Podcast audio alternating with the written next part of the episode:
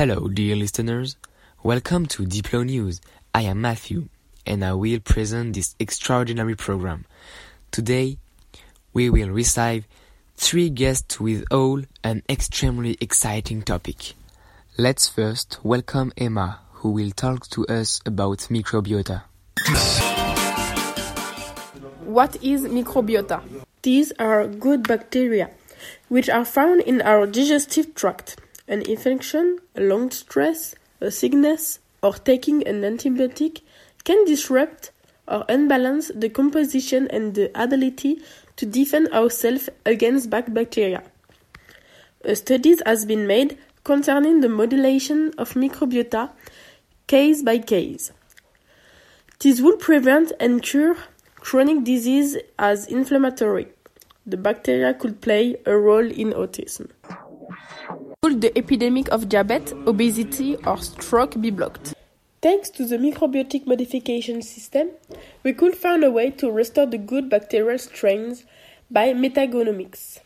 The patient who did this experiment had lung cancer in France and skin cancer in Texas.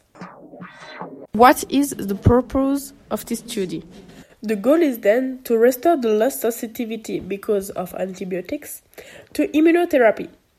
But there are also future projects against autism. Thank you, Emma, for telling us about this scientific progress. now, let's move on to a lighter note that Lise-Marie will talk about harassment. What is exactly harassment?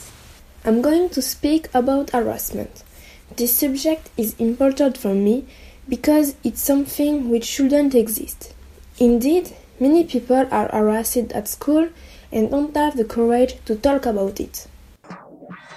Can you tell us more about harassment? Generally, the bully is somebody who is jealous of someone else, and that's where hell begins.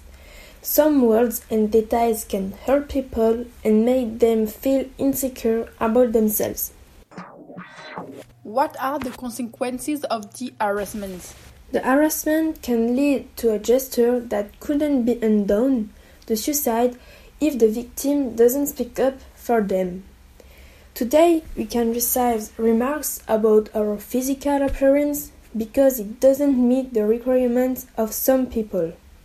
The victims live in fear, the fear to be assaulted, racketed, and even insulted. The harassment can be also virtual with the social network. The bully can blackmail and deposit inappropriate comments. How the society react about it? Series like 13 Reasons Why are created to highlight the problem and to make viewers react. The subject is definitely a social issue because the proportion of victims increases and there are always new means to harass someone. We should react as a society if we want to put a stopper to it. Very simple subject indeed. Thank you, Lise-Marie. Let's move on to our last guest, Ilario, with an equally interesting topic yellow vests. Is citizen journalism a positive evolution for news reporting? As of today, almost everyone owns a smartphone and is able to take a video. So, when something unusual happens, there is always some traces. Recently, the actions of the Yellow Vest protesters in France are met with controversy for many reasons. What do the videos show? A lot of videos showing police bursts during the protests come into existence. They become viral and engendered a lot of criticism. What are the consequences of this video? These videos showing violence committed by the French police call into question the safety of French residents. These videos have been very helpful in advancing the so-called yellow vest debate and are therefore beneficial to news channels. There is not only good results about this video. Despite everything, some videos have been taken out of context and are causing a mess and tearing public opinion apart.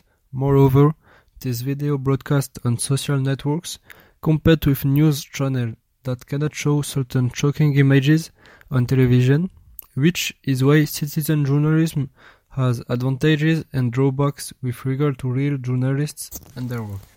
It's time for me to return the antenna. Thank you, listeners, for listening to us. See you soon on Diplo News.